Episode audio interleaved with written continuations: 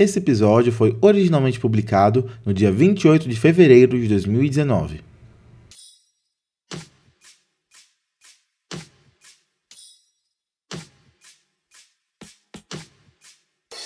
Olá, meu nome é Lucas Fouier e bem-vindos ao Terapeuta. O Terapeuta é um podcast de audiodrama serializado que conta a história de uma terapeuta que resolve gravar suas consultas com os mais diversos pacientes. Bem, pelo menos normalmente é isso. Mas nesse episódio vamos fazer algo um pouco diferente, algo que a gente fez uma vez antes, né? Que é uma entrevista. É um episódio extra. Um tempo atrás eu fiz a entrevista com a doutora Kátia pro terapeuta e muita gente gostou, então eu resolvi, tava um tempo tava querendo fazer uma segunda entrevista com alguém e eu queria mudar, fazer, fazer uma entrevista com outra pessoa e eu resolvi chamar o Samed Spencer para poder falar um pouco sobre ansiedade, é, falar sobre terapia, sobre hipnoterapia, sobre a profissão dele, uh, várias coisas relacionadas a, ao podcast. Então, meu plano era de lançar esse episódio no dia 15. Vocês talvez tenham escutado o episódio anterior, a esse que foi um extra também, em que eu peço desculpas pela, pelo atraso do podcast, que tem atrasado muito, e prometi que ia voltar no próximo dia 15. E a minha ideia era não voltar direto com um episódio. Eu não falei isso na época, mas é não voltar direto com um episódio com uma história, mas sim com um episódio extra dessa entrevista. E aí eu consegui gravar, demorei um pouco para gravar, e a edição acabou sendo mais difícil do que eu imaginava. Então acabou demorando um pouco. Por isso que eu não lancei dia 15, como eu falei que ia lançar. Tô lançando agora dia 28, que é o final do mês. Também, antes de começar o episódio, queria só lembrar que é a minha segunda entrevista que já fiz. Não sou um ótimo entrevistador ainda, não, na minha opinião, eu ainda tenho muito a melhorar. E o áudio da entrevista também deu alguns problemas na exportação do áudio, uh, na gravação, uns ruídos que eu consegui tirar a maior parte deles, mas isso comprometeu um pouco o áudio, cortou algumas partes, algumas coisas. Não tá perfeito, mas eu com a edição acho que dá ficou legal mesmo assim. Então, eu vou falar mais coisas importantes sobre o podcast, novidades, muita coisa no final. Então, quando eu acabar aqui a entrevista, não desliguem, não tirem o fone e saiam, porque tem mais coisa que eu vou falar. Mas agora, relaxem-se escutem a entrevista com Samed Spencer. Então, eu tô aqui com o Samed Spencer, tudo bem? Opa, e aí, Luke, beleza? Bem-vindo ao podcast. Obrigado por aceitar essa entrevista. Foi é, muito bom. Acho que tava querendo marcar isso faz um tempinho. Sempre um prazer, cara, colaborar com o terapeuta, colaborar contigo, com a Júlia. É uma satisfação, como diria um amigo meu, é uma satisfação inenarrável. o, você é hipnoterapeuta, certo? Correto. Hipnoterapeuta, hipnotista, hipnólogo, reprogramador mental, entre outras cositas mais. Então, se puder falar um pouquinho do seu é, emprego como na parte da terapia. Um, poder falar um pouco mais como você, como que são, você marca suas sessões, como que, como que é o seu emprego na parte de é, terapeuta? Então, hoje exclusivamente minha atuação né, é exclusivamente online, 100% online. Eu trabalho hoje fazendo atendimento através da internet, através de chamadas de vídeo, né, em horários diferenciados. Dessa forma, meu cliente não precisa sair mais cedo do trabalho, se preocupar se tem estação próximo, se vai pegar ônibus, trem, bicolotado. Ele pode passar pelo processo, pela, pela terapia em si, ou terapia em si, na casa dele, no local que ele prefere.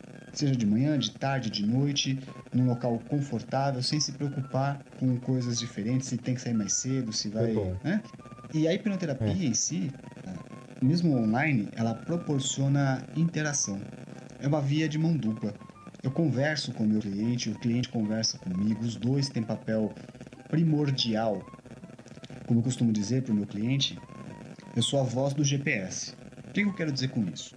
Ninguém usa GPS para ir para casa da mãe, para casa da sogra. É um trajeto, é um caminho que a pessoa já uhum. conhece, já tem segurança. Você usa o GPS para ir para um local que você, para um destino que você é, desconhece, que você não tem tanta segurança. E não é o GPS quem dirige para você. O GPS ele traça o caminho. Ele traça, ele mostra, ele apresenta uma alternativa do caminho que você vai seguir.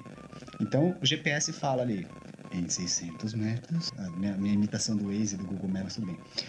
E, cara, tá se você virar à direita em 600 metros, uhum. ótimo, você está se aproximando do seu destino. Você está se mas é claro, você tem a, a, chance de poder virar à esquerda. Você Exatamente. tem essa, essa possibilidade. Você pode virar à esquerda, você essa pode seguir reto, você pode engatar marcha ré, você pode parar. É, você pode bater no muro. Não, entende? Então, assim, você pode estacionar, Sim. você pode engatar marcha ré e voltar para o início, você pode virar à esquerda, você pode uhum. seguir reto. Sabe? Você tem outras alternativas, você não tem a obrigação. O GPS não tem como te obrigar a virar. Sim. Se você passa reto, por exemplo, o GPS recalcula a rota e diz, né? Recalculando a rota, 300 Sim. metros, vire à esquerda e pegue a primeira saída à direita. Não é igual, tem um, tem um cara que, se não me engano, uma história, um tempo que um cara que ele colocou no GPS, Aí botou o carro no, no piloto automático e dormiu. E aí teve um acidente de carro e ele processou a empresa. Porque o carro não estava virando igual o GPS estava mandando. É, mas é que tá, Luke. Em relação a, a, esses carros autônomos, ainda não é uma realidade em si. Uhum. Entende? Não é algo comum no dia a dia utilizar carros autônomos. Nós ainda vivemos época, ainda vivemos numa, numa situação onde a pessoa tem que estar tá ali segurando no volante e dirigindo o carro. Sim, exatamente. Entende? E se você, você tem uma não parte ativa nesse é, processo. Exato. Se você não seguir o, o trajeto que o, que o GPS indica, não vai sair um par de braços de GPS e falar, ô oh, tonto, é pra virar aqui e puxar o volante pra direita. Não vai acontecer isso. Ele vai apresentar uma nova rota. Sempre te levando, apontando para o destino que você digitou, que você falou que quer. A terapia é a mesma coisa. Você uhum. simplesmente é, é pede ajuda para um profissional que vai mostrando como chegar mais perto do destino que você quer. Vamos utilizar uma outra analogia. A hipnoterapia ou a psicoterapia em si é como ir para academia. Não basta você pagar matrícula e pagar mensalidade. Não vai mudar nada no seu corpo se você fizer isso e não for para academia. Se você chegar lá, ficar só lendo o manual de instrução dos equipamentos, também não vai mudar nada no seu corpo. Ficar observando os outros treinarem não vai mudar nada no seu corpo. Você tem que ir lá, velho suar a uhum. testa, tem que correr na, na, esteira, tem que pedalar na bicicleta ergométrica, tem que levantar os pesos, tem que seguir a orientação que o, o profissional apresenta para você na sua série. Aí sim começa, dependendo da sua dedicação, dependendo do quanto você coloca em prática aquilo que vai aprendendo, aí começa a ter ou haver mudanças no seu corpo. Já aconteceu, já teve caso de alguém que é fez com você e, e, achou que você não era um bom terapeuta, ou alguém que achava que falou que você não era um bom terapeuta porque essa pessoa não fez realmente nenhuma ação?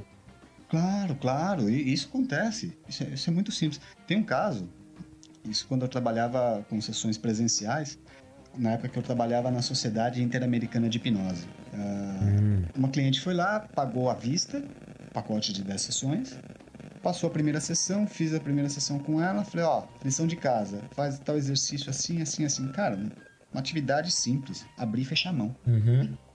Sabe? É. Cara, eu. Uhum. Me desculpa.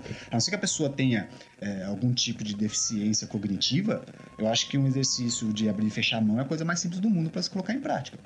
Com certeza. Né? E essa pessoa, certeza absoluta, não tinha esse tipo de deficiência cognitiva.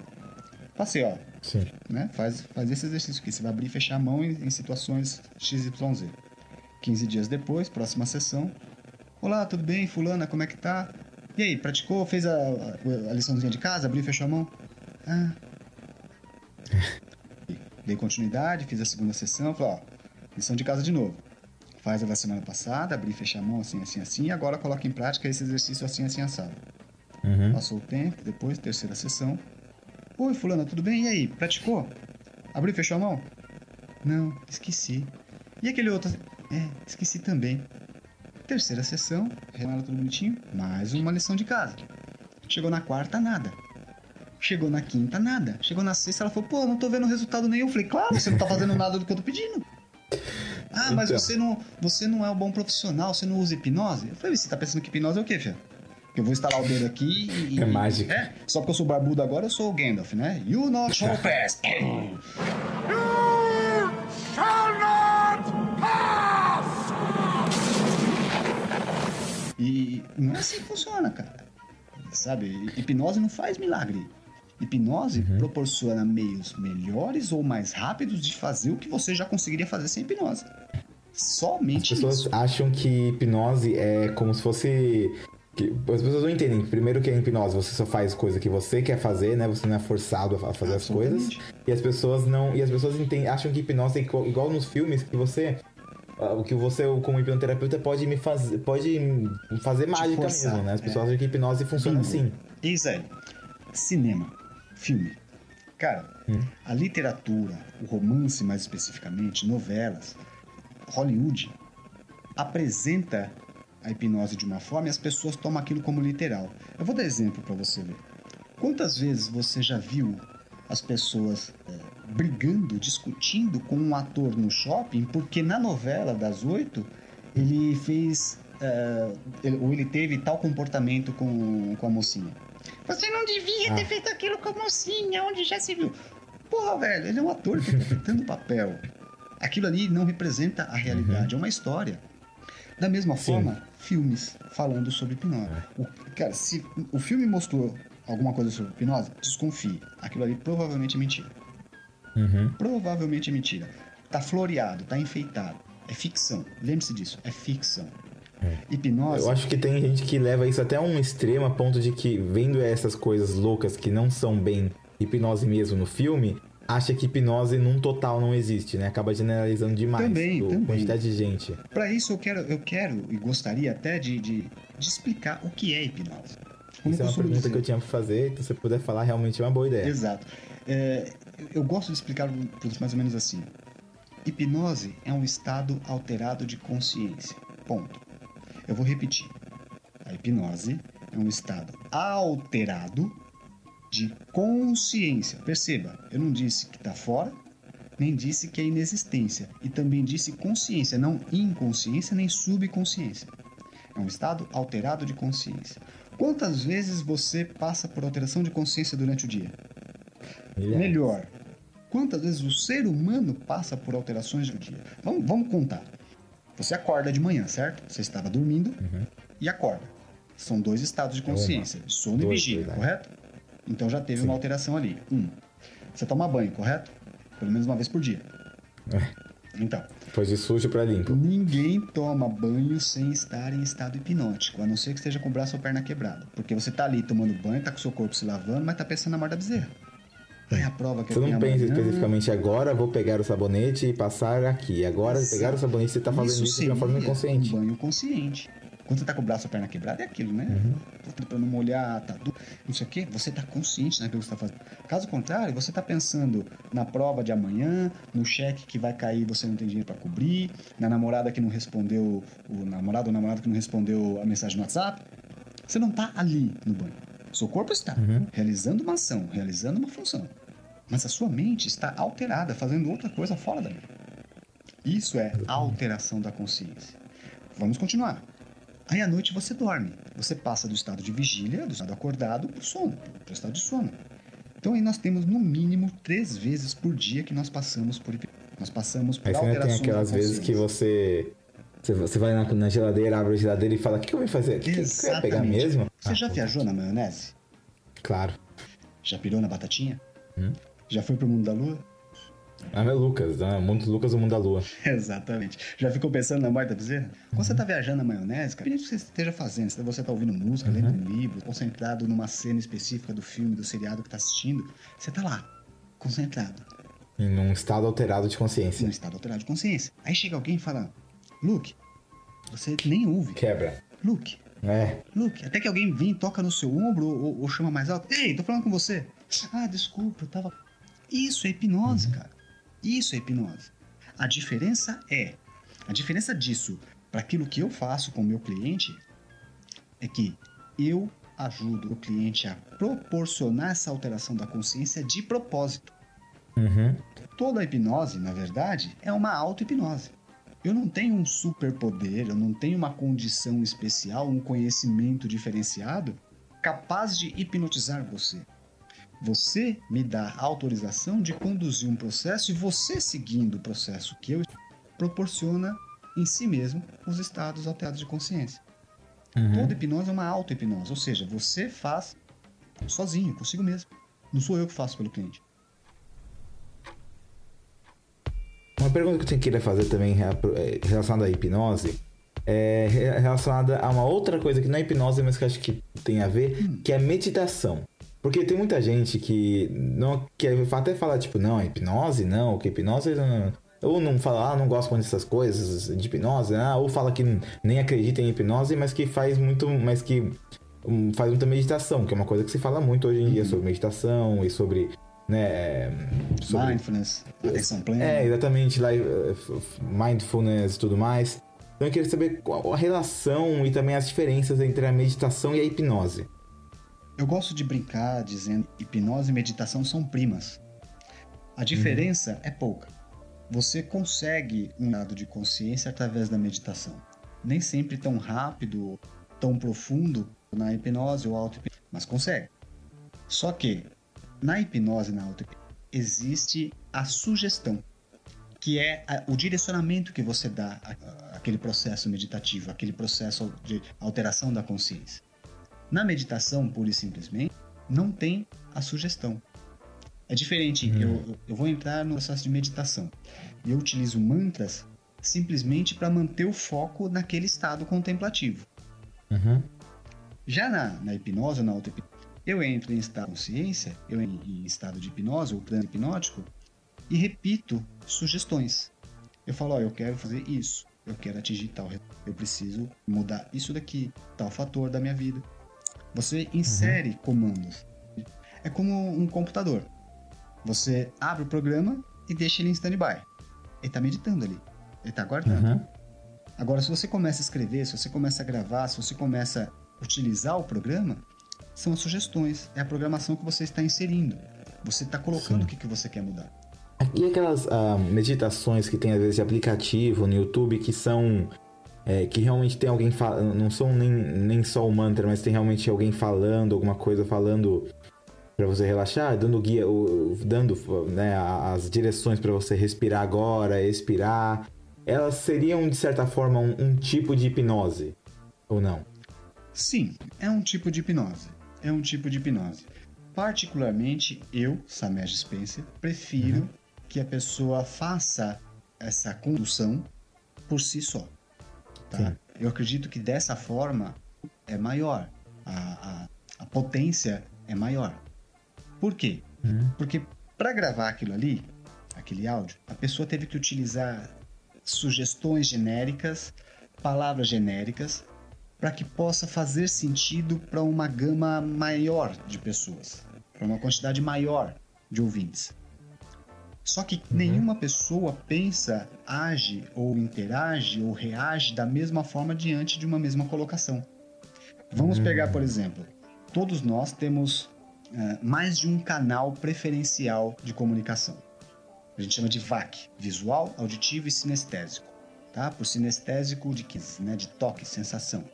Então, uhum. a maior parte das pessoas responde principalmente ao canal visual.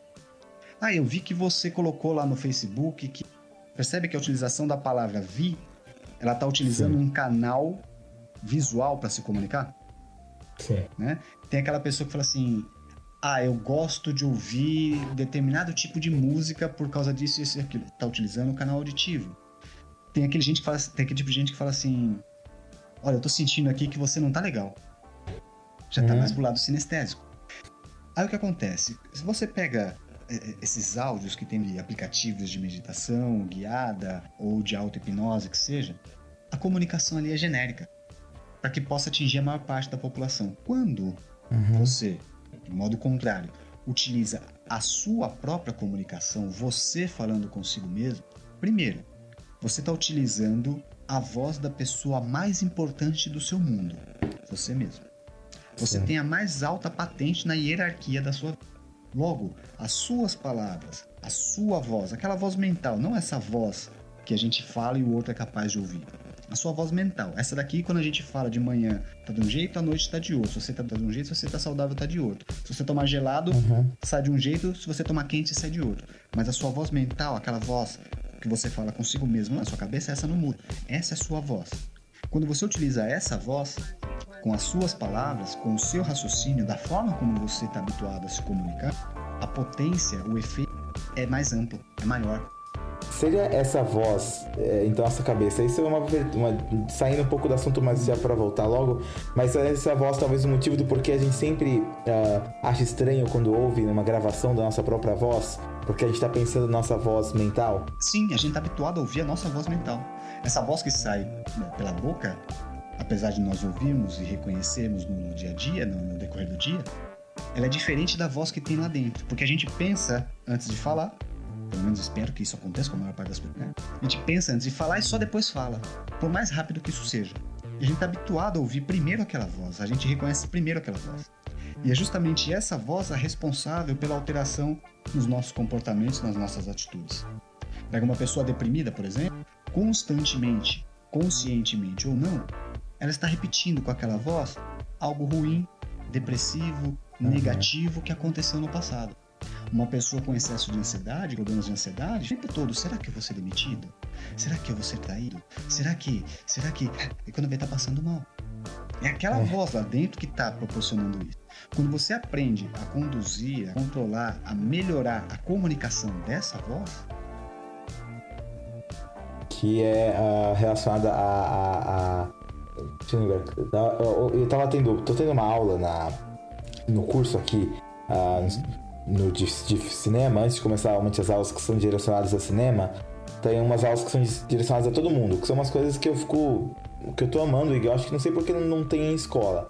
É, as duas uh, aulas que eu tô tendo, a primeira é apresentação criativa, que é para aprender melhor a como conduzir o seu público, apresentar, uhum. e a outra aula é a psicologia do brincar. Olha aí, que delícia. Que é sobre a importância do brincar para nossa criatividade e para nossa vivência humana.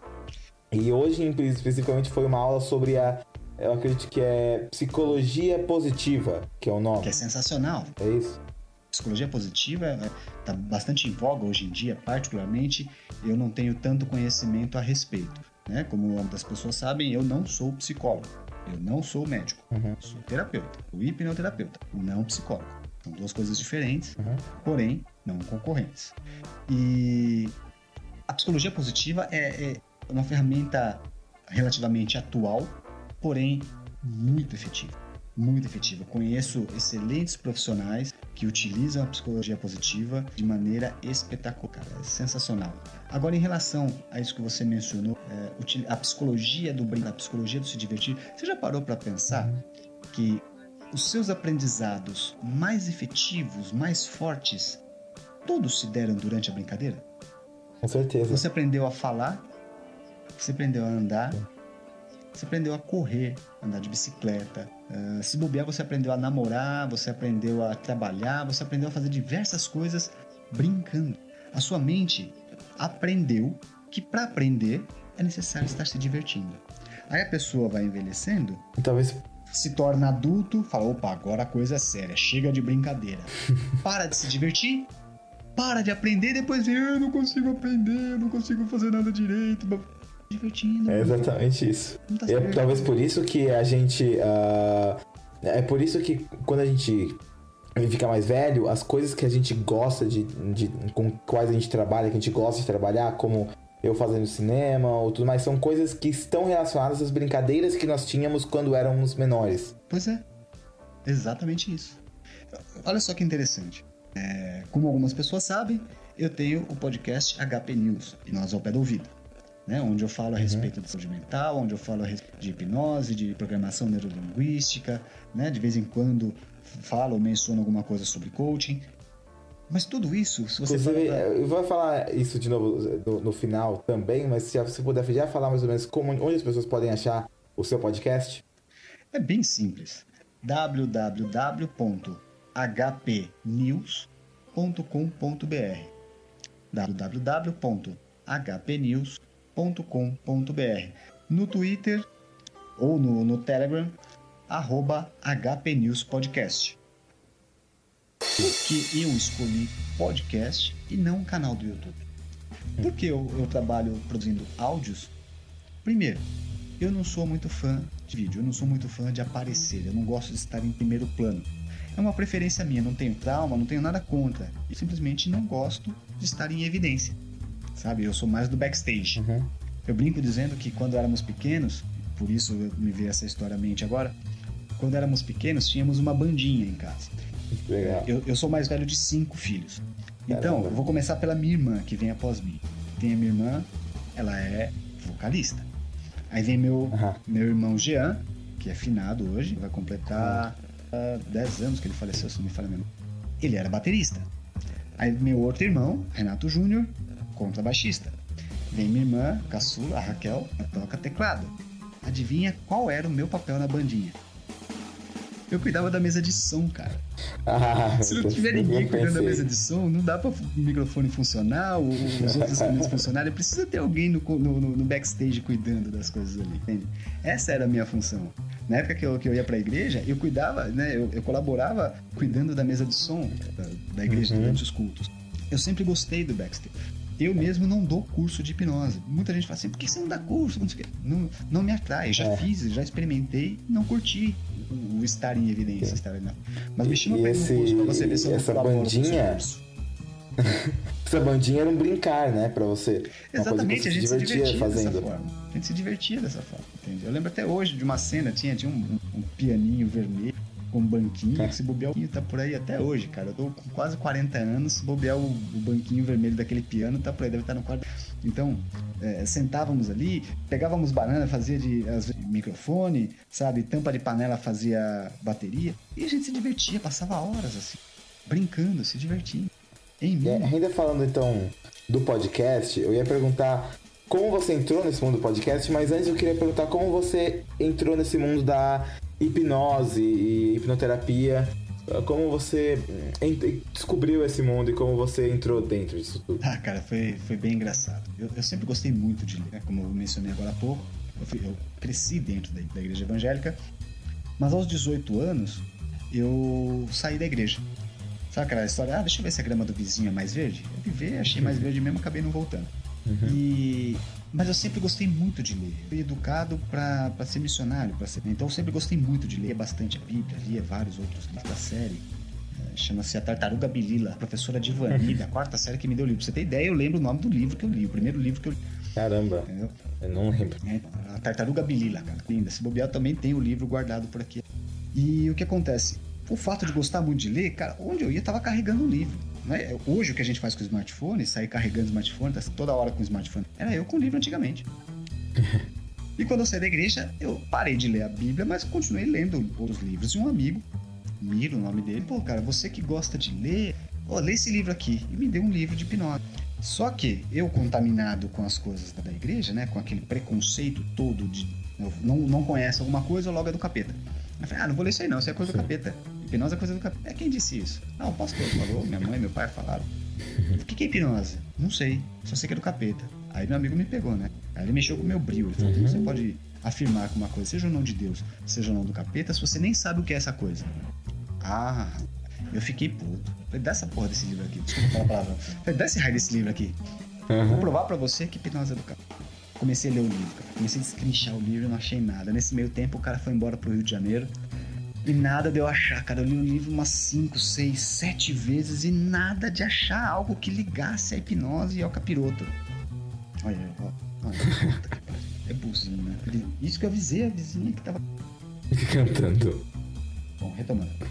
Li o livro 4, 5, 6, 7 vezes e nada de achar uma única coisa que fizesse menção ou tivesse alguma relação, mostrasse alguma relação. E eu vou provar pra ele que hipnose não tá nesse livro, tá em outro. Fui lá, comprei outro. Depois comprei outro livro. E lendo 4, 5, 6 vezes. 4, 5, 6 vezes. Sem achar Não nenhuma achava, menção do que tava nada. procurando. Cara, foram 3 anos fazendo. 3 anos. O cara era Nossa. pouco orgulhoso, né? Três anos, cara. Até que eu engoli o orgulho e falei, é, realmente. Mas também não é de Deus. É do próprio ser humano. É natural do. Como eu expliquei mais cedo, que não é consciência. Ponto. A partir do momento que apareceu o ser humano na Terra, independente se você acredita na teoria da criação, do criacionismo, né? De Adão e Eva, ou se você acredita na teoria da evolução, da evolução das espécies, apareceu o Homo sapiens, meu amigo, nasceu hipnose. Ponto. Simples assim. É natural do e no ser humano. O Miro não voltou. Aí de, de ler para estudar e de repente comecei a sentir falta. Falei, porra, tão gostoso ler sobre isso. E comecei a estudar de novo, agora não Uhum. mais para provar, cara. E sim por ter me descoberto apaixonado. Comecei a estudar por conta própria, mas eu nunca estudei para trabalhar com isso. Eu fui estudando porque eu gostava, comecei a aplicar em mim mesmo, né? Já, já praticava desde em mim mesmo, auto-hipnose. E eu não tinha ninguém com quem praticar. Eu falei, bom, vou ter que aplicar em mim. Então eu fazia auto-hipnose para verificar a veracidade daquilo. E fui vendo o resultado. Hum. Nesse meio tempo, coloquei piercing na língua utilizando auto-hipnose. É, fiz minha primeira tatuagem no, no, flanco esquerdo, na costela do lado esquerdo, utilizando auto-hipnose, sem sentir nenhum tipo de dor, Caramba. sem sentir nenhum tipo de, de incômodo. Parecia que tava arriscando com caneta pique. Pô, quem é que não gostaria de fazer tatuagem dessa? Tem gente que gosta da dor, eu não gosto. Eu já adianto. Eu prefiro sem dor. Com certeza. Hoje em dia tem alargador, tô com 22 milímetros de alargador em casa. Tenho piercing no septo, no, nariz, tudo com tudo dessa forma. Mas eu fui estudando ali naquela época justamente porque, olha, até que 12 anos após iniciar o estudo, né, trabalhava eu como auxiliar de um artista plástico, no caso o irmão do meio, esse que é finado hoje. O meu irmão faleceu num acidente de moto na Mar... Caramba. E como a empresa era ele e eu, sendo ele o artista e eu o auxiliar, eu fiquei desempregado também. Além de perder o irmão, ainda fiquei desempregado. Então Caramba. não tinha fonte de renda nem nada, mas já estudava, já utilizava o pseudônimo Samej Spencer, né? já participava de comunidades no Orkut, já tinha escrito alguns e-books falando sobre o tema, tá, tá, tá, já tinha algum reconhecimento, né? as pessoas do meio já sabiam que o Samej, entre aspas, manjava de hipnose, já prestava consulta a algumas pessoas, né? já dava dicas de como isso aquilo, já estudava a parte clínica da, da, com um estudo mais sério, não só Aí um amigo virou para mim e falou assim, cara, por que, que você... Você sabe que esse nunca foi o objetivo. Eu, eu não sou psicólogo, tenho formação, eu sou... E coloquei diversos impedimentos. Esse meu amigo foi cortando né, o, fio. Esse meu amigo, o nome dele é Marcos uhum. Batista, mas a gente chama de diminutivo de filosofia. Ele foi quebrando cada uma das desculpas, até que eu falei, tá bom, vai, se eu fizer um curso de hipnose, aí eu começo a trabalhar com isso. Lembra, eu estava desempregado.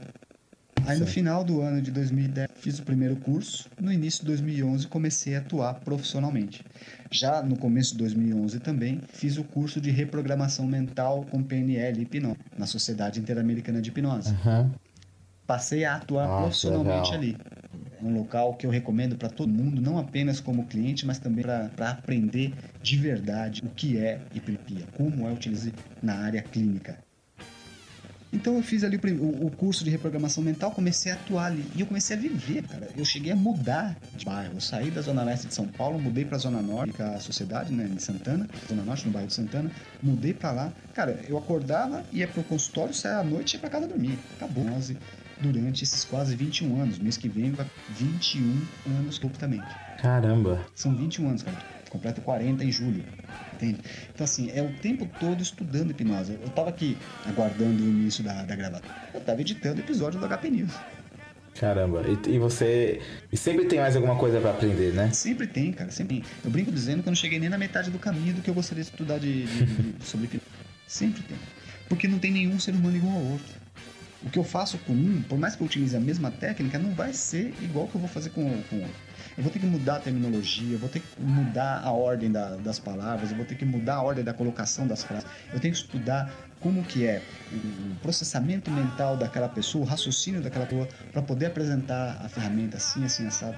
Então, assim, é muita coisa que a gente tem que uhum. aprender e utilizar é, para poder colocar em prática a hipnose. A hipnose em si, cara, é, é, é praticamente uma mecânica. A mais B igual a C, uhum. acabou. Agora, como colocar isso em prática, em que ordem, de que maneira, em qual profundidade, isso, aí é que tá o X da questão. Como a gente gosta de, de, de dizer no meio, né? Hipnotizar até macaco hipnotiza, cara. Fácil, coisa simples. Agora, o que fazer com a pessoa quando ela tá hipnotizada é que é a verdadeira, verdadeira questão. Uhum. E quando você começou a mudar para ficar fazer exclusivamente só por online?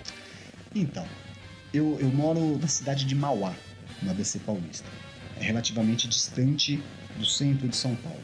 Aqui, Sim. especificamente falando, as pessoas querem que o consultório seja próximo do, do metrô, querem que seja próximo do centro de São Paulo.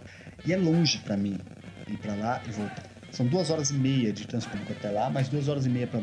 Só, só nessa brincadeira são cinco horas, entende? No dia. Às vezes uhum. você tem um cliente para atender. Às vezes o, o, o cliente não tem horário na hora que você tem horário, sabe? Eu comecei uhum. a ver diversas outras coisas e comecei a pensar, falei, cara, como que eu posso é, melhorar, oferecer melhores condições de atender meus clientes?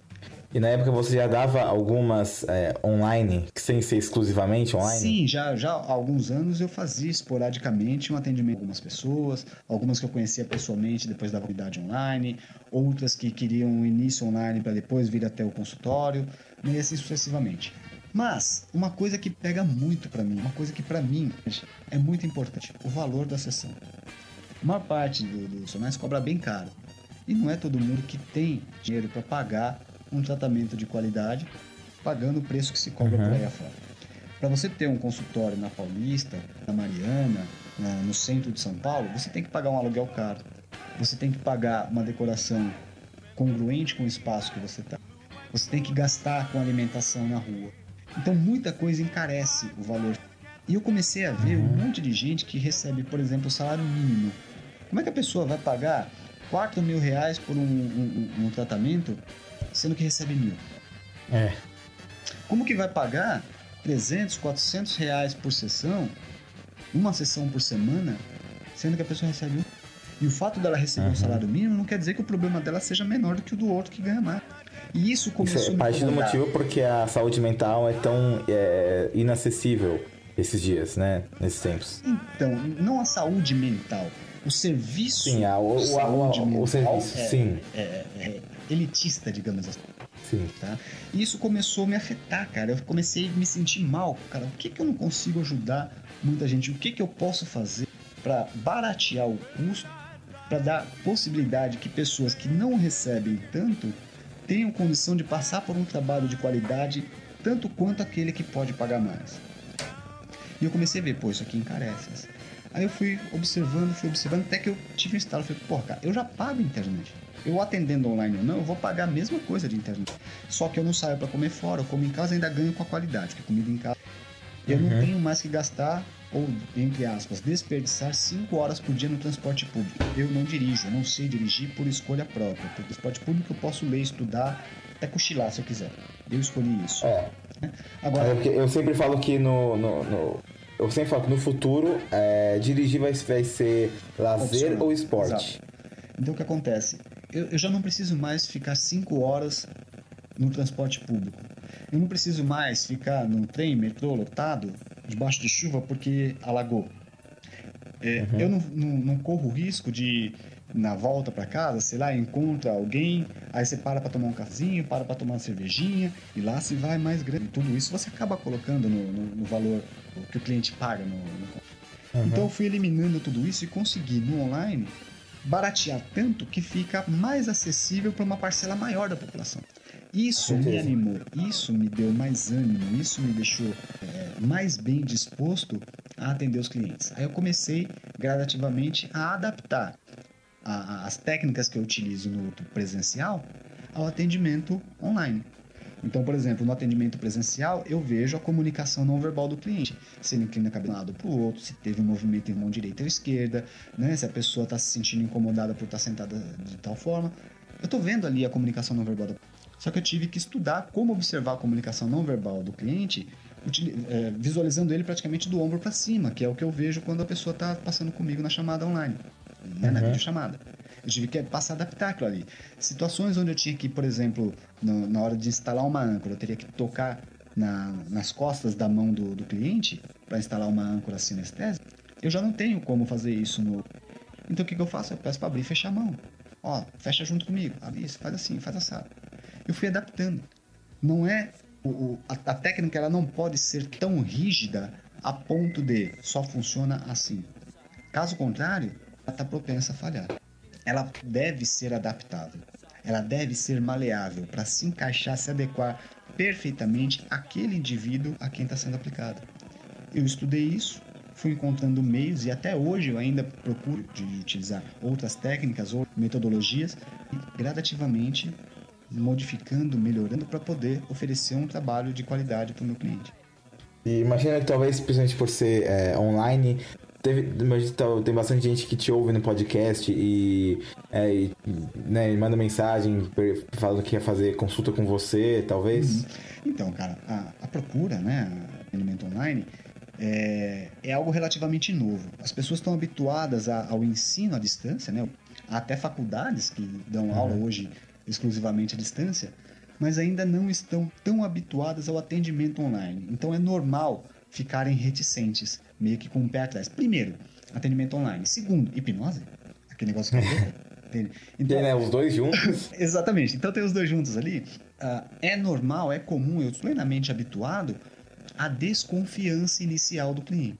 Mas, devagarzinho, se a pessoa der o primeiro passo e vir, eu começo a mostrar que os atendimentos online são tão efetivos quanto os presenciais. Quem olha o meu Instagram, por exemplo, né, arroba Spencer, vai lá nos destaques, tem lá depoimentos. Veja lá o que as pessoas que passaram por atendimento online estão Tem depoimento do LinkedIn, que eu coloquei print lá. Tem depoimento da minha irmã. Cara, minha irmã falando trabalhar com família, quem é profissional da saúde é, mental sabe que trabalhar com família é delicado. Tem minha uhum. irmã falando. Eu atendo outros profissionais, inclusive. Tem um hipnoterapeuta amigo meu, angolano, lá de Luanda, passa por atendimento comigo. Caramba. Legal. É tão efetivo. O, o, sobre o, o, sobre o podcast, voltando um pouco atrás, uhum. mas eu também, como eu falei, eu quis perguntar como você entrou nessa história toda de terapia, e agora também queria saber como você entrou nesse mundo do podcast. Ah, então, cara, isso é, isso é bem, bem interessante. É, eu conheci o podcast em 2011. Eu fui convidado para falar sobre hipnose no podcast Rock Consciência, lá em 2011. Eu não sabia o que era podcast. Né? Não fazia ideia do que era. Aí me explicaram mais ou menos aquela velha historinha, né? É meio que como rádio na internet, blá blá blá. Só que, naquela ocasião, não deu certo a gravação. Eu não lembro qual foi o motivo, se foi problema técnico. Uh, se que não deu certo a gravação, foi postergado. Anos depois, acho que só em 2015, se não me falha a memória, nós viemos gravar efetivamente, efetivamente no Rock Consciência. É, o episódio 32 Caramba. da sexta temporada. Rock Consciência, sexta temporada, episódio 32, isso mesmo. E aí quando foi novamente 2013, 2014, eu comecei a ver algumas coisas no Facebook sobre o Café Brasil, comecei a ouvir, aí descobri o se não me falha a memória foi o Escriba Café, Aí eu descobri o grupo do Escriba Café no Telegram, exato. Comecei a ouvir, fiquei encantado ah. com a possibilidade. Aí depois disso comecei a descobrir gradativamente, fui descobrindo outros, descobrindo outros. Quando foi em 2015, 2016, eu falei, pô, eu quero um negócio desse pra mim. Hum. O bichinho do podcast já tinha me mordido. Eu falei, eu quero um negócio desse pra mim. Aí criei o nome, HP News. HP, né, uma abreviação de hipnose prática, que é o nome do grupo que eu tenho no Facebook desde a época do Orkut né? Era do, era do Rogério Castilho, grupo Hipnose Prática. Aí quando o Orkut estava morrendo, migramos para o Facebook, eu acabei criando o grupo na minha conta. Aí por, por vários outros motivos, o Rogério Castilho montou o grupo Hipnose Sistêmica e eu herdei o grupo Hipnose Prática. Fiquei na administração, no controle do grupo Hipnose Prática, mantive o nome. Quando foi na época do, do podcast, ali por 2016, eu falei assim, ah, HP para diminuir o nome, né? Nomes curtos são mais efetivos e mais fáceis de serem guardados. É HP News, né? novidades a respeito da hipnose prática. Então ficou HP News. Inicialmente faríamos o, o, o podcast, o Antônio Martins, que é um psicólogo de Fortaleza, e eu. E se não me falha a memória, acho que tem também. Isso, o Davi Bitterman, meu amigo Davi Bitterman lá de Curitiba. Né? Psicólogo também, também, gente finíssima, um grande, grandíssimo amigo. Bitterman, beijo para você. E inicialmente faríamos os três, mas desconhecimento meu de como fazer podcast, a ideia foi postergando, a gente foi esquecendo de agendar para gravar e foi ficando, cara, em 2016, se não me falha a memória, fizemos dois episódios. Desses dois, só um foi publicado. Caramba. Só de Cloud ainda. Aí foi empurrando com a barriga, empurrando com a barriga. Lembra do meu amigo Phil, que eu falei que me incentivou a trabalhar, a, a trabalhar com hipnose, etc? Esse cara Sim. é meu amigo pessoal, praticamente. Conheci uhum. por causa da hipnose né, na, na, nas comunidades do, do Orkut, né, nas comunidades de hipnose. Nos conhecemos ali, depois nos conhecemos pessoalmente, os dois somos de São Paulo. E começamos a, a, a nos aproximar com o tempo, tudo bonitinho, cara. Praticamente uma vez por mês a gente sai para tomar uma cervejinha junto, para se divertir, falar alguma coisa, e a hipnose é sempre o tema central da nossa conversa. Aí um dia, quando foi 2017, ele falou assim, cara, por que a gente não retoma? Por que você não retoma aquele lance do. Se vocês acham que eu gosto de backstage, o, o fio é ainda mais uh, mais backstage do que eu, sabe? Ele é o cara que fica uhum. dando a ideia pro roteirista escrever a pauta, né? Então, ele, ele não gosta tanto de aparecer, assim, é da natureza dele. E ele falou, por que você não retoma? Eu falei, cara, a gente podia fazer isso daí, gravar nossas conversas, porque a gente fala tanto aqui e depois se perde, cara. Tanta ideia que a gente tem nessas nossas conversas aqui, a gente podia gravar isso. Ah, vamos fazer então, pra, pra colocar no, no, no, podcast, tá? a gente faz o podcast e já fica gravado, fica salvo assim. Vamos. Aí começou a ideia, começou a. Começamos a gravar, começamos a criar tudo isso daí. Isso em 2017. Isso em 2017. Aí até um dia eu falei, meu, ó, feito é melhor que perfeito. Porque eu, eu tenho essa mania de perfeccionismo. Uhum. Eu queria já fazer o negócio bem feito e tal. E nunca saía, né? Por isso que não foi pra frente em 2016. Aí em 2017 eu dei, eu dei continuidade com, com o fio. Uma, criamos o HP News. Foi onde eu descobri o megafono do, do Emerson. Né? O Emerson Sim. Almeida com, com o megafono. para hospedar o, o MP3. E comecei a, a postar mesmo não estando perfeito como eu gostaria, mas só para poder gerar. Mais ou menos para que mês do, do 2017 que vocês têm alguma Se ideia? Se não me falha a memória, foi dia 26 ou 27 de maio, cara. Maio? Maio. Caramba! Se não me falha foi, a memória. Foi engraçado porque por volta desse finalzinho de maio, 20 alguma coisa de maio, se eu não me engano, foi quando saiu o primeiro episódio do Terapeuta também, em 2017. Olha que legal, cara. Ok, teste. Um, dois, três. Tá gravando? Ok, gravação número um. Meu nome é Julia Palmer. Eu sou formada em psicologia e trabalho como psicóloga em um pequeno consultório aqui na cidade de Springfield, Brasil. Normalmente, nas sessões com meus pacientes, eu costumo escrever no caderno alguma das coisas que me falam. Eu, eu lembro que eu conheci, eu conheci o terapeuta por com... causa do, do megafone, cara. E, do grupo. Foi uma, e foi uma grata surpresa, ah. né? Eu sou ah. fanzaço. Tá no, tá no, no download automático do, dos meus agregadores desde sempre, né? O terapeuta não sai do, do download Inclusive, automático do meu o... agregador, cara. Um dos episódios mais escutados do terapeuta, e eu tenho muito a você agradecer, obviamente, é o episódio é... A Consulta. Doutor, se importa se eu gravar a consulta? Júlia, por favor. Você sabe que pode me chamar de Michael. E sim, pode gravar. Mas se não se importa, eu gostaria de perguntar o porquê.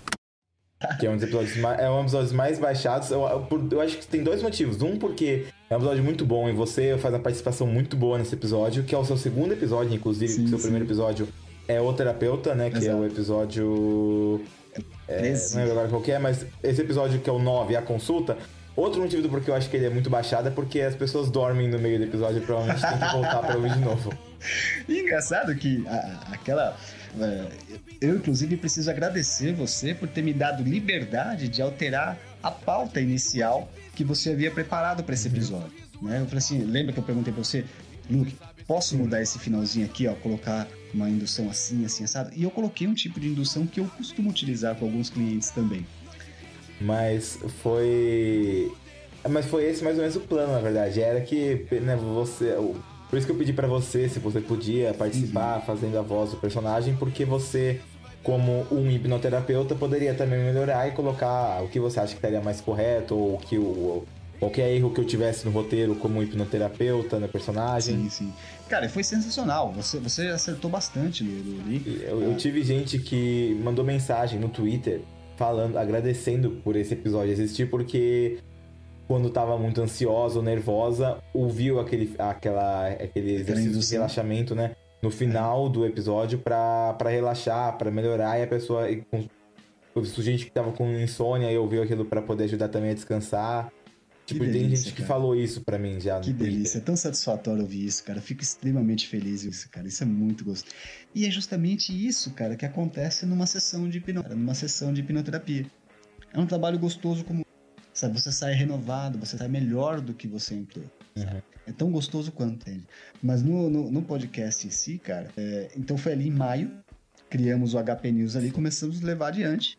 E até hoje não tem uma periodicidade definida, tá? Porque nesse meio tempo, o Fio estava concluindo a faculdade de psicologia, tem o trabalho dele, é, eu tô morando em outra cidade, então é mais difícil da gente se ver aumentou um pouco a quantidade de clientes para eu atender. O fato de estar tá atendendo online, eu atendo principalmente à noite e finais de semana. Ah, são horários que sim. a pessoa já saiu do, do, do, trabalho, já deixou de, de cumprir as funções, tem aquele horário livre, eu vou atender. Cara, outro dia era sábado, 11 horas da noite, eu tava iniciando atendimento. Caramba.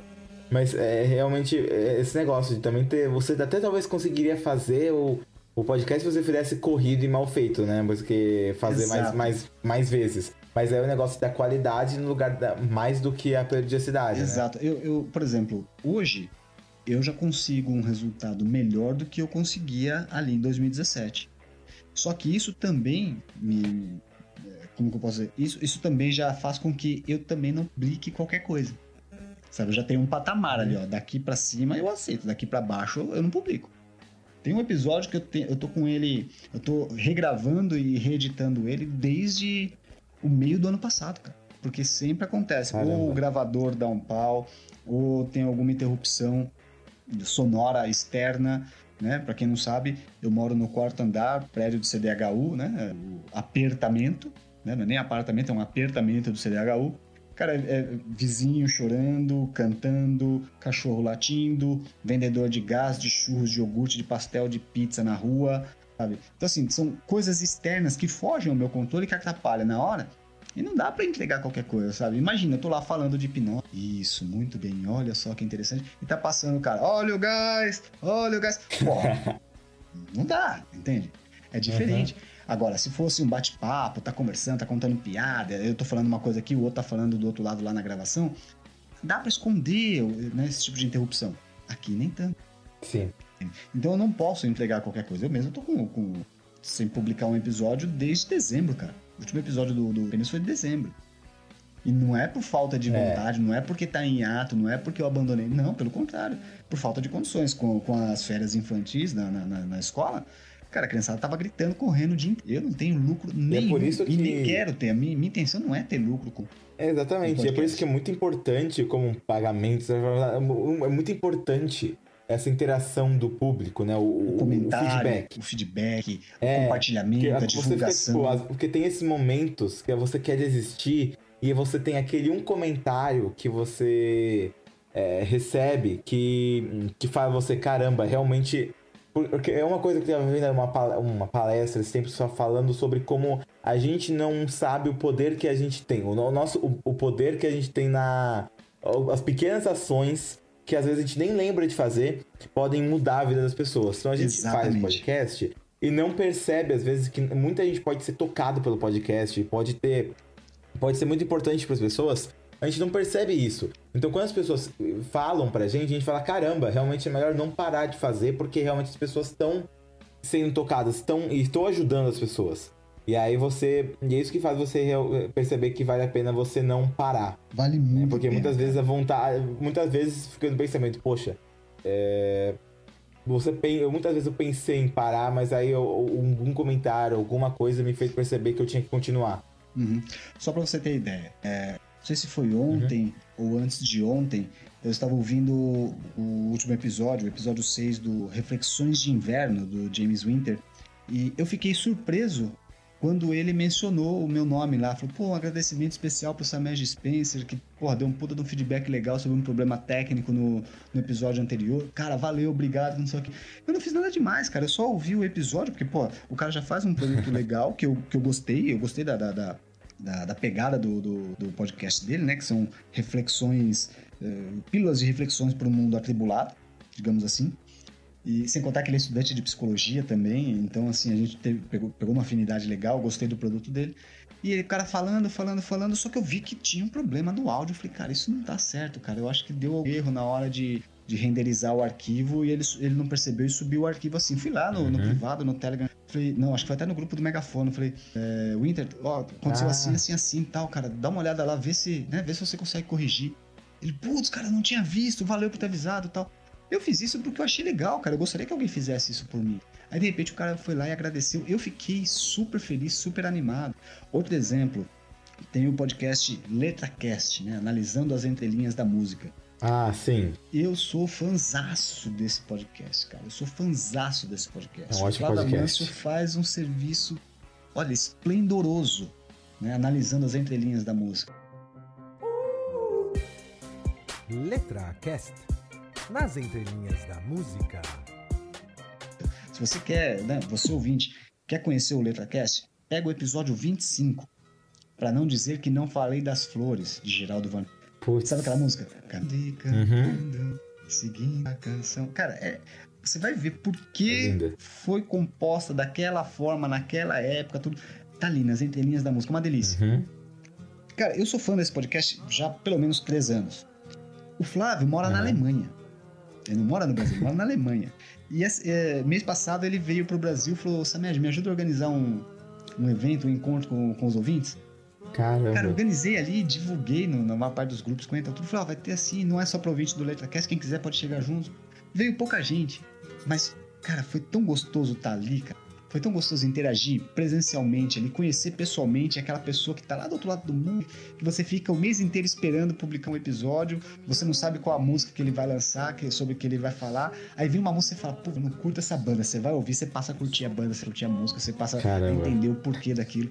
E é uma delícia. E É igual o, o- o- é, algumas pessoas que participaram do terapeuta que eu sempre foram, eu fui fã, como o Dr. Who Brasil, por exemplo. Sim, sim. Abraço pra Fred e Thaís, que são incríveis.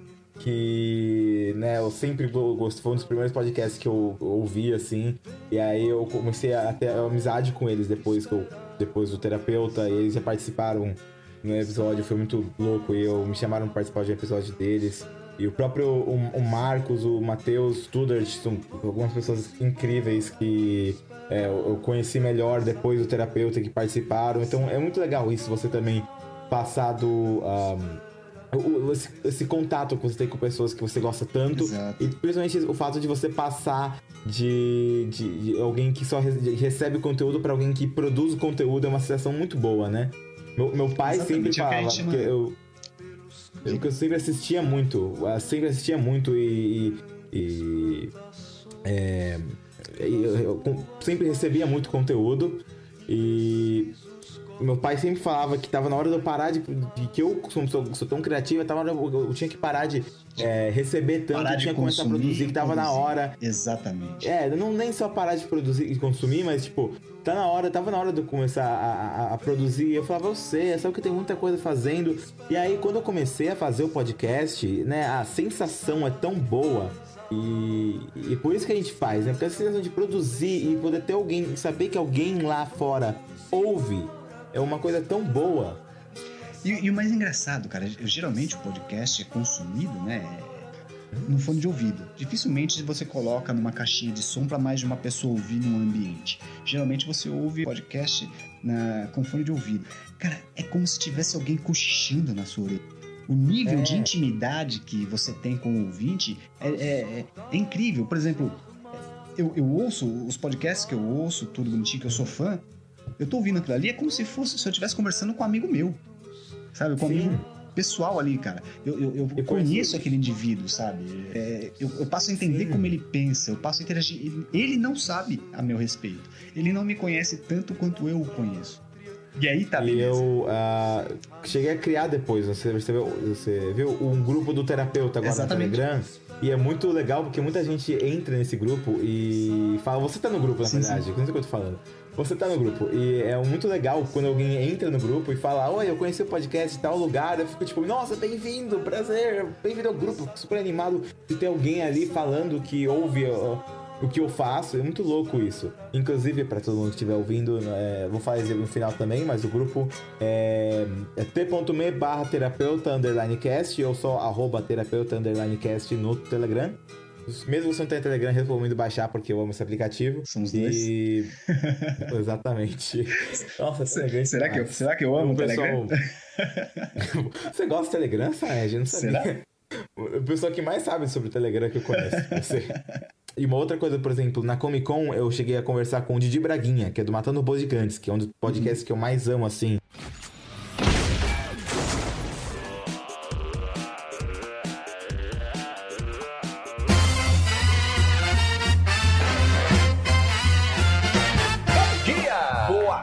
tarde. Boa noite. Estamos começando mais um Matando Robô Gigante. E aí ele falou, pô, eu falei, ah, porque eu só tenho terapeuta. Ele falou, ah, eu sei, eu cheguei a ouvir. Eu fiquei tipo, oi? Como é que é? Você ouviu terapeuta? Como assim?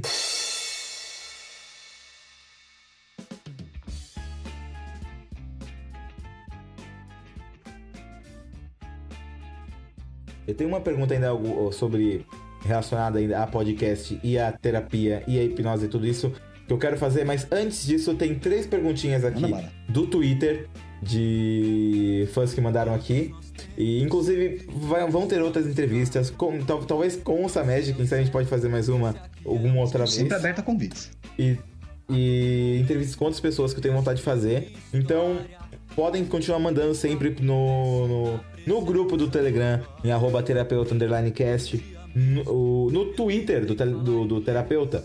É, que é também terapeuta, arroba terapeuta underline no Twitter. Uh, pode mandar, mesmo só para mim, no PV no Twitter. Você pode mandar pra gente direto lá ou no PV.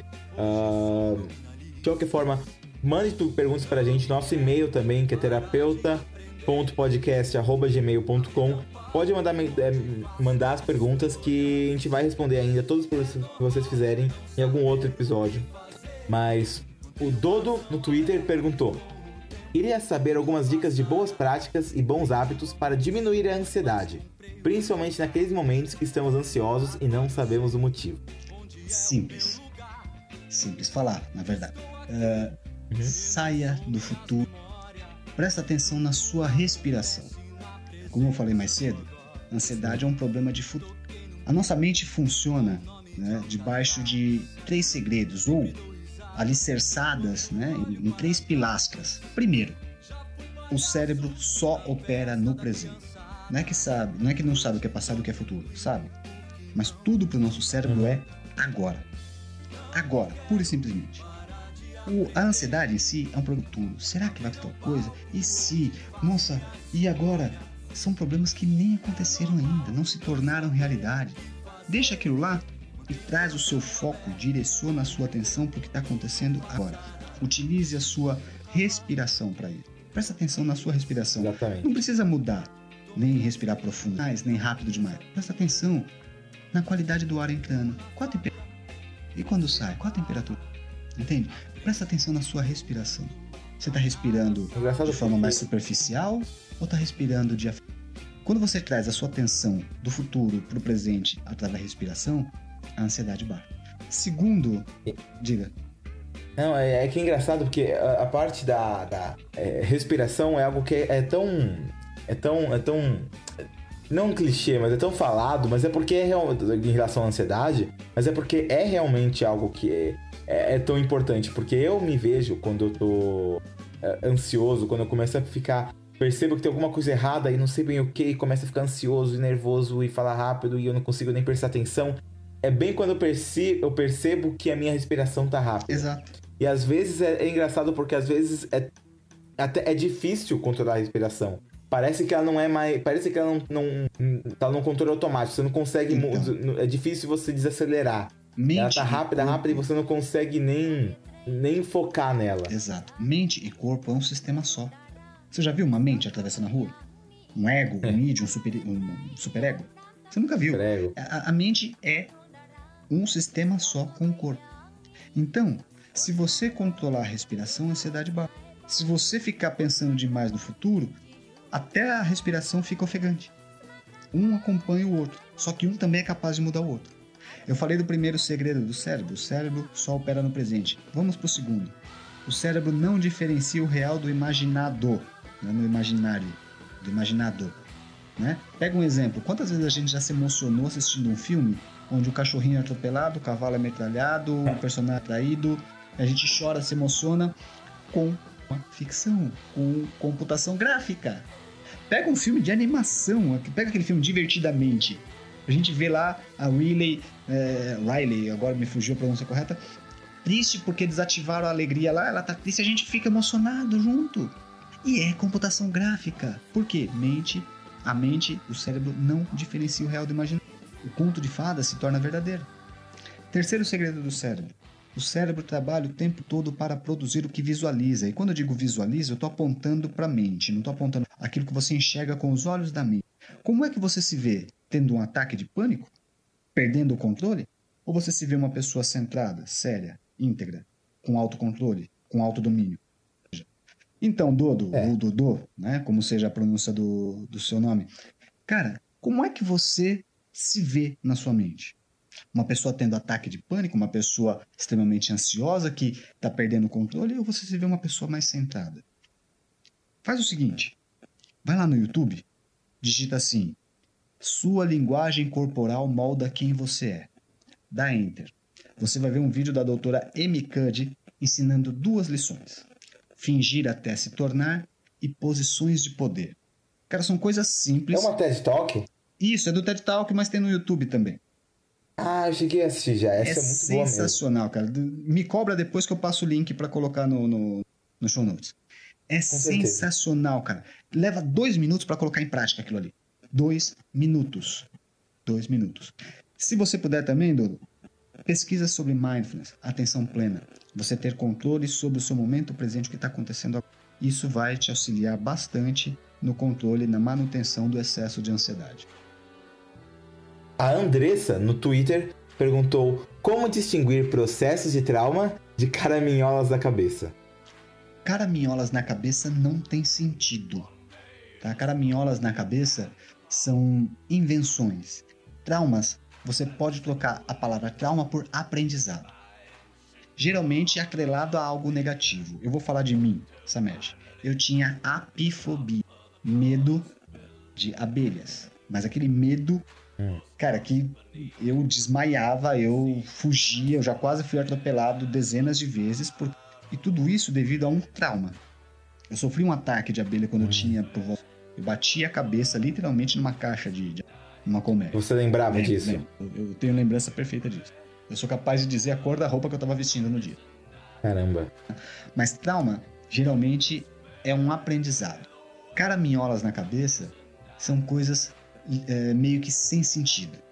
Tá? Não tem tanto uhum. fundo histórico verídico. Caraminholas na cabeça são é, possibilidades que nós alimentamos através de processos de ansiedade, por exemplo. Será que eu consegui me fazer entender dessa forma? Eu consegui entender, bem. Perfeito. Então, Andressa, se tiver mais dúvida, coisa... por gentileza, entre em contato comigo, a gente conversa um pouco mais. Você pode é, mudar os termos da sua pergunta e eu posso te explicar é, em, outras, em outras palavras também. E a terceira pergunta é do José Neto, no Twitter que falou: a, a facilidade com que me desprendo dos problemas é um problema ou uma virtude? Claro, procuro resolver tudo que está ao meu alcance, mas quando não depende de mim, simplesmente não me preocupo mais com isso. Abraço. Repete o início da pergunta, por gentileza. A facilidade com que me desprendo dos problemas é um problema ou uma virtude? Eu entendi depende, que ele. É... Depende. Se você é... se livra do problema sem solucioná-lo, isso pode ser um problema. Agora, se você se desprende, se você se desfaz do problema solucionando esse problema, isso é uma qualidade. Isso é uma vantagem. Se você desiste dele, aí é o então, problema. Mas eu acredito que ele estava falando também que ele tem. É, o que eu acredito que então acaba tornando isso uma, uma coisa positiva. Ele está falando, acho que os problemas dos outros, pelo visto. Porque ele falou, fala, ele procura resolver tudo que está ao meu alcance. Mas quando não depende de mim, não me preocupo mais com isso. Então acho que talvez quando realmente não tem nada para fazer, não tem o que fazer, ele acaba não se importando. O que é uma coisa que eu gostaria de poder fazer mais, é não se importar com as coisas que não estão ao meu alcance. Então, eu pratico o seguinte: só posso ofertar aquilo que eu possuo. Eu não posso ofertar, eu não posso dar aquilo que eu não tenho. Eu sigo quatro preceitos da filosofia tolteca, ou melhor, quatro compromissos. Primeiro, seja impecável com a sua palavra. Segundo, nunca leve nada para o lado pessoal. Nada do que os outros fazem é, é por minha causa, e sim por ser eles quem são. Se alguém me vê andando na rua com o celular e toma meu celular, rouba meu celular, não tava lá, ah, ó, o Samed passando com o Xiaomi. Vou roubar. Não. Roubar o meu telefone porque ele é um vagabundo que não tem coragem de trabalhar para comprar um telefone igual ao meu. Tá? Terceiro, nunca tire conclusões. Faça perguntas. Tem um ditado que diz: é, criar expectativa ou tirar conclusões. É, uhum. Criar expectativa é como. Fugiu agora a palavra. Eita. A expectativa. A expectativa é a mãe da merda, lembrei. A expectativa é a mãe da merda. E quando você alimenta a expectativa, você tira a conclusão, você está é partindo do pressuposto de que aquilo que aconteceu, aconteceu porque você acredita que foi daquela forma. Quando você vai ver, não foi aquilo. Pergunta, Uhum. faça perguntas. Mais cedo eu mencionei meu amigo Davi Bitterman.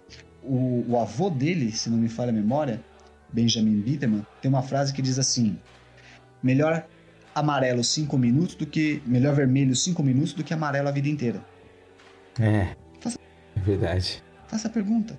Sabe? Tire, tire, É tire a igual o que se você aquilo- mesmo falou no, no, pro Dodo, né? Sobre como a mente não, não difere o que é real do que é imaginário. Imaginador. E é, às, às vezes a gente se pega é, imaginado, é verdade.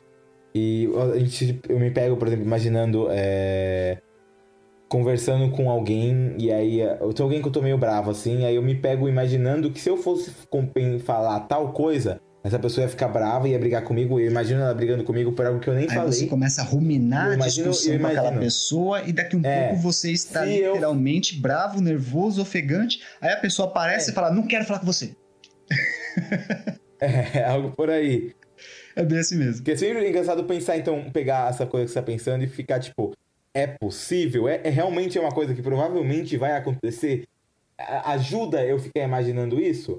Ou é uma coisa que é totalmente na minha cabeça e não tem pra que eu ficar imaginando? Exatamente. Na maioria dos casos é o segundo caso. Quarto compromisso. Sempre dê o seu melhor. Mas tenha em mente, o seu melhor nunca será igual. Se você está saudável, o seu melhor é um. Se você está doente, o seu melhor é outro. Se é de manhã, o seu melhor é um. Se é à noite, o seu melhor é outro. Se é verão, o seu melhor é um. Se é inverno, o seu melhor é outro. Mas independente do que aconteça e da situação que você esteja experimentando, faça o seu melhor. Sabe por quê? Porque a partir do momento que você faz o seu melhor, ninguém, incluindo você mesmo, vai conseguir imputar culpa por você ter feito o que fez. Faça o seu melhor. Sempre dê o seu melhor. Esses são os quatro compromissos da, da filosofia. Seja impecável com a sua palavra. Nunca leve nada para o lado pessoal. Nunca tire conclusões. E sempre dê o melhor de si. Tem um livro, tá? Chama-se Os Quatro Compromissos. Eu indico esse livro para cara. É sensacional, espetacular. Leiam. Então, essas foram quatro perguntas que a gente recebeu ali no terapeuta. Caso talvez tinha, tenha tido alguma outra que foi depois, ah, que não, eu não tenha visto, a gente ainda vai, ainda pode responder essa Tranquilo, pergunta. Você manda para mim, eu gravo a episódio- resposta no, no- e envio para você. Você encaixa no áudio. Com certeza. E mas de qualquer forma, a gente- mesmo que você já tenha assistido episódio, você não viu, manda mesmo assim pra gente, porque vai ter outras oportunidades. Perfeito, então manda perfeito. a pergunta. Manda sim, cara. E... Eu posso deixar aqui também meu contato, cara. Twitter, arroba Samej Spencer. Instagram, arroba Samej Spencer. Telegram, arroba Samej Spencer. Facebook, eu tenho meu perfil lá, mas eu não acesso. WhatsApp é só profissional, eu mal olho. Fala comigo no Telegram, no, no Twitter ou no... Que é arroba Spencer também. Tudo arroba Samej Spencer. Tudo arroba Spencer. Exatamente, isso é fácil. Só me chamar. E se quiser falar comigo também sobre qualquer coisa, apesar de eu não ser profissional da área, mas é arroba Lucas em, toda, no, no- em todo lugar, né? Também, tá até no Telegram, arroba Lucas. E com isso, então, a gente entra parcialmente também até no que era a minha pergunta final, assim, ah, que é falando sobre representatividade, porque eu tenho esse podcast, né? O terapeuta Uhum. é. Talvez, talvez alguém esteja ouvindo esse episódio não seja familiarizado com o terapeuta, que é um podcast de audiodrama. Normalmente não é assim, né? Normalmente eu, eu faço o roteiro e alguém hum, faz a voz, a Júlia é, Brasolin, minha prima, que é incrível. E inclusive nesse momento Tem uma tá- voz maravilhosa, de Campus. Party. Sim. E inclusive ela tá na Campus Party nesse momento, eu acredito, porque ela tá pra apresentar o, o aplicativo dela lá, que eu vou falar mais ah, mais tarde no episódio ou mais cedo no episódio, Uhum. não sei. Que vai essa edição, vai ter, vou editar depois, mas de qualquer forma, tem, a, a Júlia faz a voz. E é um podcast de audiodrama sobre uma terapeuta que grava as consultas dela com vários pacientes. E normalmente, como eu falei, é, é algo audiodrama. E aí, com. Teve um caso em que eu não consegui terminar o, o roteiro, então eu, eu fiz a entrevista e eu publiquei a entrevista com uma terapeuta, com a entrevista que fiz com a doutora Kátia no lugar do episódio. E, e foi então, inclusive, ela falou até relacionado com o que você falou de respirar. É, é algo que ela falou também, né? Que, que é importante na ansiedade, né? E foi uma entrevista muito boa, foi muito bom pra mim também. Foi a primeira vez que eu fiz uma entrevista. E fez muito sucesso aquele episódio. E muita gente que não conhecia o terapeuta ouviu aquele episódio e foi compartilhado bastante e eu percebi que realmente tem essa procura por pessoas como você, com o seu podcast, eh, falando sobre essas coisas. Então, essa é a minha pergunta final. Quero falar um pouco sobre essa falta de representatividade da saúde mental que tem né, no, no, podcast, em TV, em filme, a falta de falar sobre isso. Então, na verdade, meu amigo, isso daí é, é um estigma. Está carregado de, de mitos, de que é necessário é, estar doente ou ser louco, porque quem precisa de terapia é, é doente mental. Não, cara, quem precisa de saúde da mente é quem tem uma mente, cara, quem tem um cérebro. Da mesma forma que a gente vai no médico quando, é, quando quer manter a saúde física, procura um nutricionista para saber é, se está se alimentando bem, procura um educador físico para poder fazer exercício corretamente, é necessário ter o cuidado com a saúde mental. Como eu disse, mente e corpo é um sistema só. E, pra, e, e, e sabe, não precisa estar ruim para melhorar. Não precisa esperar ficar depressivo, não precisa esperar ter um ataque de pânico para poder procurar ajuda. Você pode aprender a procurar ajuda, você pode aprender a, a entender melhor o funcionamento da sua mente com um profissional da saúde mental, com um psicólogo, com um terapeuta, com um psiquiatra, cada um na sua área, cada um agindo dentro do escopo da, da, do conhecimento que vai te ajudar a entender melhor. Quando você nasceu, meu querido ouvinte, ninguém te entregou o manual de instrução do seu cérebro. Mas nada impede que você redija, que você crie o próprio manual de instrução do seu próprio cérebro. O profissional de saúde mental está aí justamente para isso é necessário que você conheça melhor o funcionamento do seu cérebro para evitar que ele se danifique. Quando você compra um aparelho novo, você quer saber como ele funciona, você quer entender como ele funciona para fazer um uso bem feito dele, para fazer um bom uso dele. O seu cérebro, a sua mente, é também um aparelho, é seu e precisa de cuidado. Precisa saber usar.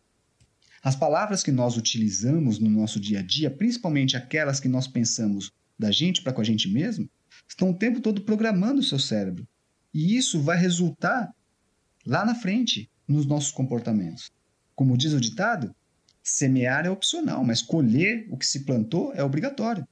Então você tem que aprender a selecionar as melhores sementes a ser plantada no terreno fértil que é a sua mente, para que você possa colher frutos doces lá na frente, ao invés de frutos amargos. Procure um profissional da saúde mental. Ele está pronto e apto para te ajudar. Nunca tenha medo, nunca tenha vergonha de falar sobre algo que é tão, no, tão normal, tão natural. Claro, é, é absolutamente normal. É, você conhece alguém que, que tem vergonha de ir no dentista porque quebrou um pedaço do dente e precisa repor? Sabe, você conhece alguém que tem vergonha de ir no ortopedista porque acordou de madrugada para ir no banheiro, bateu o dedinho na quina da cama e quebrou o dedinho? Não tem vergonha, cara. Não tem por que ter vergonha de, de procurar um profissional da saúde mental. Pelo contrário, é vergonhoso continuar escondendo o malefício que você está enfrentando uhum. por vergonha de ir lá. O profissional vai ajudar você a se tornar uma melhor versão de si mesmo. E aquela fala da, da, da, da, da doutora Julia Palmer, que eu sempre repito, que é a terapia é para todos. Exatamente. A terapia. Tá vivo? Precisa de terapia. Eu gosto de dizer que terapia é, é coisa para corajoso. É preciso coragem para poder enfrentar os seus próprios medos e aprender mais e melhor a respeito de si mesmo na terapia. É coisa para Eu... corajoso.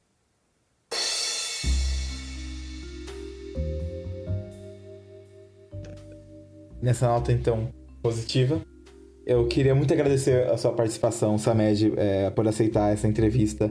Foi incrível.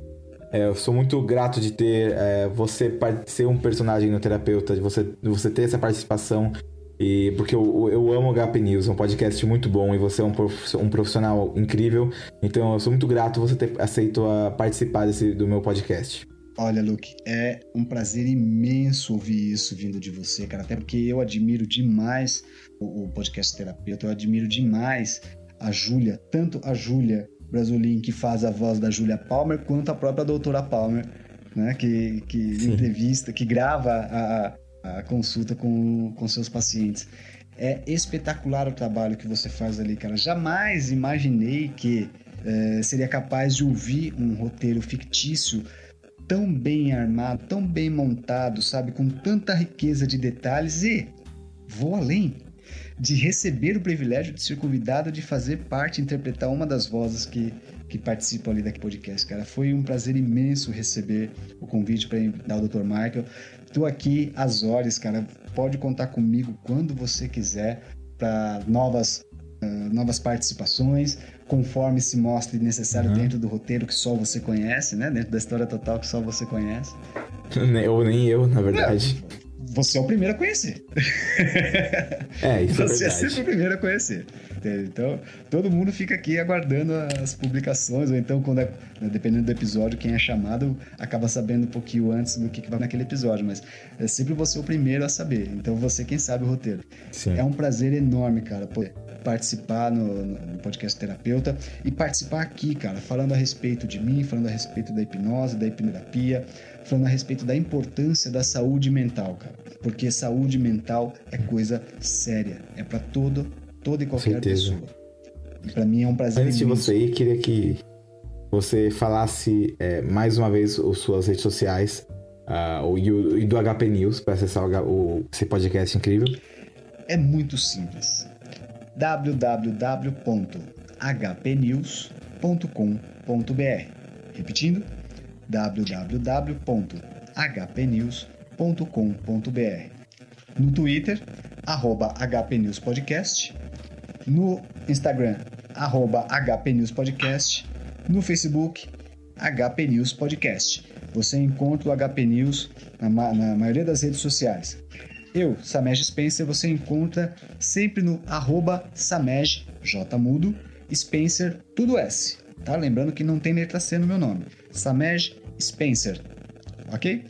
Twitter, Instagram, Telegram, uh, LinkedIn, tudo arroba Samej Spencer. Então eu quero também agradecer a todos que mandaram é, pergunta é, aqui pra gente.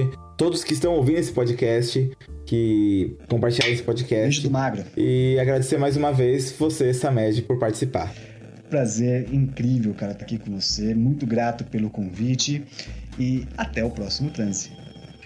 Então, fico vocês aí do que estão ouvindo, fiquem com o Lucas do Futuro falando mais algumas informações. Muito obrigado por escutar esse episódio do Terapeuta. O Terapeuta é produzido por Lucas Fouier e Júlia Brasolin e editado por Lucas Fouier. Mais uma vez, obrigado ao Samed por aceitar participar dessa entrevista. Foi algo que eu estava querendo faz um tempo e valeu muito a pena. Então, muito obrigado. Muito obrigado também a todas as pessoas que mandaram perguntas. Se você tiver alguma dúvida, alguma pergunta, é, pode mandar para a gente, como eu falei, pelo nosso Twitter, arroba terapeuta underline cast nosso Telegram, grupo do Telegram, arroba terapeuta underline cast, nosso Instagram, que é arroba terapeuta podcast, e também vale a pena seguir a gente para poder saber todas as notícias do terapeuta. Você pode achar também todas as redes sociais e notícias, informações, tudo no nosso site lindo terapeutapodcast.com.br. Mais uma vez, terapeutapodcast.com.br.